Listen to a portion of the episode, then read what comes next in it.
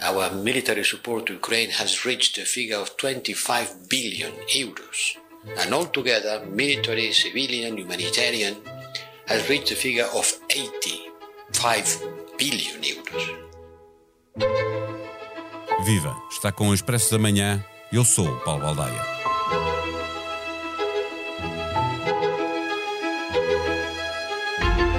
A Europa passará a ter mais um país desalinhado com os valores da solidariedade. O populismo avança a grande velocidade, ganha força no Conselho Europeu e deverá reforçar o seu peso no Parlamento, em Bruxelas, no próximo ano. A democracia não funciona apenas porque se vota, mesmo com inteira liberdade. A sua saúde depende da existência da autonomia do Poder Judicial ou da liberdade de imprensa, por exemplo. A vitória de mais um populista, desta vez de esquerda, na Eslováquia, com a promessa de retirar todo o apoio à Ucrânia, vem lembrar-nos que o populismo não para de crescer e tem potencial para ir mais longe. Sem soluções para problemas antigos, como as desigualdades sociais, ou mais recentes, como a habitação, há muitos eleitores disponíveis para trocar a democracia por uma experiência em projetos mais autoritários. O mês passado, o The Guardian publicou um estudo da Universidade de Amsterdão onde se dava conta que um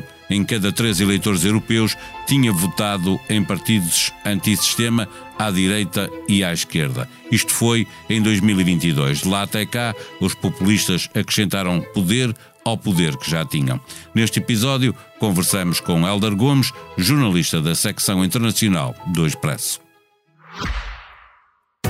O Expresso da Manhã tem o patrocínio do BPI. O BPI tem soluções globais e competitivas para apoiar as empresas no desenvolvimento de negócios internacionais. Banco BPI SA registado junto do Banco de Portugal sob o número 10.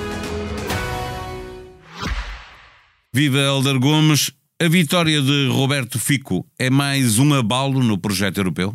É, eu acho que temos de perder eh, um bocadinho eh, o medo às palavras e dizer de uma vez por todas que absolutamente sim, o partido do, do Robert Fico, eh, que já foi primeiro-ministro da Eslováquia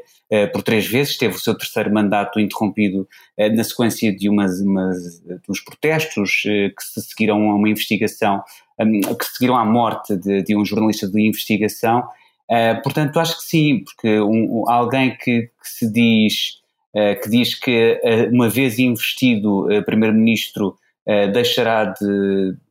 demonstrar a solidariedade ou o relativo consenso que, que, tem havido entre os 27 Estados-membros, com exceções, como, como é o caso mais paradigmático, que é o da, da Hungria, de Viktor Orban, mas também a Polónia, que, lembre-se, tem daqui a duas semanas eleições e, e, também será outra voz uh, dissonante no relativo consenso em relação ao, ao apoio do, dos Estados-membros da União Europeia à Ucrânia e Robert Fico uh, acaba por se juntar a esta, uh, sobretudo à Hungria e agora veremos o que é que acontecerá com as eleições na Polónia. Sendo que ele tem a particularidade de ser um populista de esquerda e, e, portanto eu passei a última semana num, evento do Partido Popular Europeu uh, na Croácia e dizia-se, como de resto até o eurodeputado Paulo Rangel e vice-presidente também do PSD, disse já após as eleições uh, na Eslováquia, que agora os, os, uh, o Partido Socialista Europeu devia seguir o exemplo do, do PPE, que em 2019 acabou por suspender o Fidesz, o partido de Viktor Orban, um, por retrocesso, retrocesso democrático e no Estado de Direito, e acabou depois o Fidesz por abandonar o PPE dois anos mais tarde para evitar a expulsão. Aqui, no fundo, é perceber que há populismos também de esquerda e o, partido de Robert Fico é, é um exemplo absoluto disso e também anti-europeísta, bastante mais preocupado com o interesse nacional acima de tudo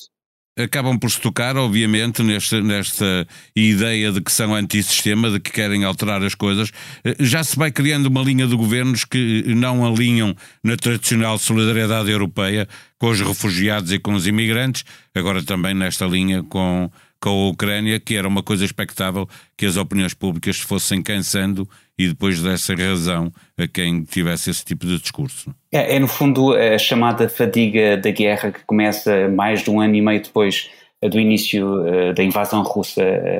da Ucrânia, começa de facto a, a perceber-se que esta manta de solidariedade que no início do, do, de uma guerra intensa e, e, com a perspectiva eventual de que não fosse uma, uma guerra muito demorada, é mais fácil que os cidadãos europeus, como veem uh, uma série de países que fazem parte da União Europeia uh, ali uh, fazendo fronteira com a Ucrânia, veem a guerra muito próxima da realidade deles. Um, e, e sabia-se, porque já se, já se falava disso há algum tempo, que quanto mais a guerra se prolongasse, mais difícil, e também com as questões uh, da, da, da, inflação e do aumento do custo de vida, sabia-se que os cidadãos europeus, mas não só, porque também vemos isso do outro lado do Atlântico, uh, com o presidente Joe Biden a ter dificuldades uh, a aprovar no Congresso um novo pacote de ajuda para, para a Ucrânia. Portanto, no fundo, a solidariedade europeia e americana também Uh, em relação uh, à Ucrânia está muito indexada eh, aos atos eleitorais que vão, haver, que, que vão existindo uh, nos vários Estados-membros da União Europeia, também nos Estados Unidos. temos na, no próximo ano eleições um, e também a situação económica. E nós vemos, nós sabemos que a inflação é, é, é uma realidade bastante dura para muitos cidadãos europeus que aí começam a, a, a obedecer mais a egoísmos e interesses nacionais Davas o exemplo das eleições polacas. Nós temos neste momento, já em relação à Ucrânia, eh, a própria Polónia a dar uma volta quase de 180 graus eh, em relação ao apoio fortíssimo que deu no início da guerra à Ucrânia e que está agora também respondendo a pressões dos agricultores eh, polacos eh, a virar eh, o apoio que estava a dar à Ucrânia. É, a questão da, da importação eh, dos cereais ucranianos para, para cinco países, eh, portanto estamos a falar da Hungria, da Polónia, da Eslováquia também, que, foi eleições eh, este sábado, da Roménia e da Bulgária, foi, tem sido bastante dura, tem sido uma questão muito dura de, de debater e de fazer compreender, no fundo, de um lado e do outro, de, portanto, para os ucranianos e para estes países, um, e no final de abril, de facto, a Comissão Europeia tinha deixado a porta aberta, tinha possibilitado que esses uh, cereais ucranianos, que são importantes porque nós sabemos que a Ucrânia é um dos celeiros do mundo, e, era, e é importante esvaziar também os silos uh, para, para, no fundo, terem financiamento da, da guerra, do esforço de guerra contra a Rússia, é porque é, é assim mesmo, mas no final de abril a Comissão Europeia permitiu que estes cinco países não importassem os cereais ucranianos. Ora, eh, ainda no mês passado, em setembro, eh, a, União, a Comissão Europeia acabou por decidir não prolongar esse, esse, essa, esse, essa impossibilidade ou essa possibilidade de não, de não chegarem a estes cinco países, mas de facto a Polónia e a Hungria fizeram um fim-capé e têm mantido um embargo uh, com, com a Ucrânia, por outro lado, a tentar, uh, apesar da queixa formal que apresentou junto do, da Organização Mundial do Comércio, a Ucrânia tem, tentar, tem tentado levar isto pela via negocial, mas tem sido muito complicado uh, junto da Hungria e da Polónia. E de facto, nós sabemos que Viktor Orban sempre foi bastante alinhado com Vladimir Putin e, portanto, com a Rússia, e era assim a voz mais dissonante dentro dos 27 Estados-membros, mas a Polónia tem-se juntado uh, aí, uh, uh, à Hungria, no fundo, neste caso, sendo que é bastante complicado também até, até, historicamente de perceber porque a, a, Hungria, aliás, a Polónia e a, e a, e a Ucrânia têm uma história comum,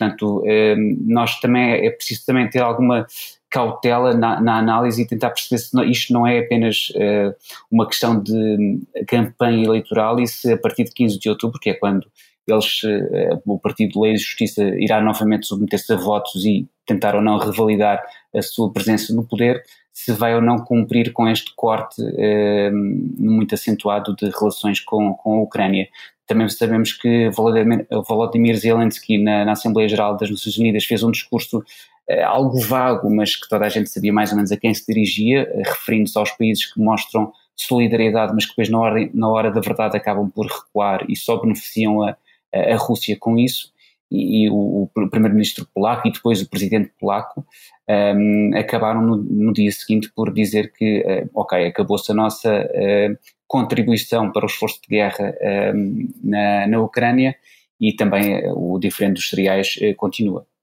Eh, eh, o Parlamento Europeu, onde os populistas de direita e de esquerda já têm um peso bastante importante, olhando para este desalinhamento de alguns governos eh, para aquilo que é o projeto europeu, é de contar que nas próximas eleições, em junho do próximo ano, populistas de esquerda e de direita reforcem o seu peso no Parlamento Europeu. Sim, isso é, é, é bastante expectável que, que, aconteça, pelas projeções que nós vamos conhecendo e porque há esta margem de progressão, sobretudo em situações eh, de maior garrote e aperto financeiro, é natural ou é expectável, ou tem sido assim, um, tem sido assim o que acontece com, com partidos que Uh, naturalmente, isto é também um chavão, mas uh, não importa, importa sempre repeti-lo porque é, é, também verdadeiro. Partidos que à esquerda ou à direita apresentam soluções simples para pro problemas que nós sabemos que são bastante complexos e, e, portanto, sim, há esta uh, tendência, esta margem de crescimento e, portanto, será um Parlamento diferente, um Parlamento Europeu com uma configuração uh, distinta daquela que uh, conhecemos até agora. Ainda assim, também já sabemos que muitos destes partidos já estão representados no Parlamento Europeu há alguns anos, agora uh, vão ou sair reforçados ou então vão, vai, vai, além de serem reforçados esses já existentes, vão também chegar outros partidos e estrear-se na, nas cadeiras do Parlamento Europeu. A Eslováquia pode ser a nova dor de cabeça da União Europeia e da NATO? Cinco perguntas e respostas para entender a situação no país. O texto é de Cristina Pérez e encontram em expresso.pt. Patrícia Pascoal, psicoterapeuta e coordenadora do mestrado em Sexologia da Universidade Lusófona, e Sara Magano, psiquiatra e terapeuta sexual, são as convidadas do mais recente episódio do podcast Que Voz é Esta? Na condução da conversa, a jornalista Helena Bento. No título do episódio, a afirmação de que era importante que nas empresas houvesse educação sexual acerca do assédio e não esta ideia de que é só para os pequeninos, só na escola. No podcast Humor à Primeira Vista, Gustavo Carvalho conversa com Ricardo Araújo Pereira e ele diz que é sempre difícil fazer comédia com o horror absoluto, mas ser humorista implica dar dois passos atrás. O humor aliviador corrói o medo. A sonoplastia deste episódio foi de João Luís Amorim. Nós vamos voltar amanhã. Até lá, tenham um bom dia.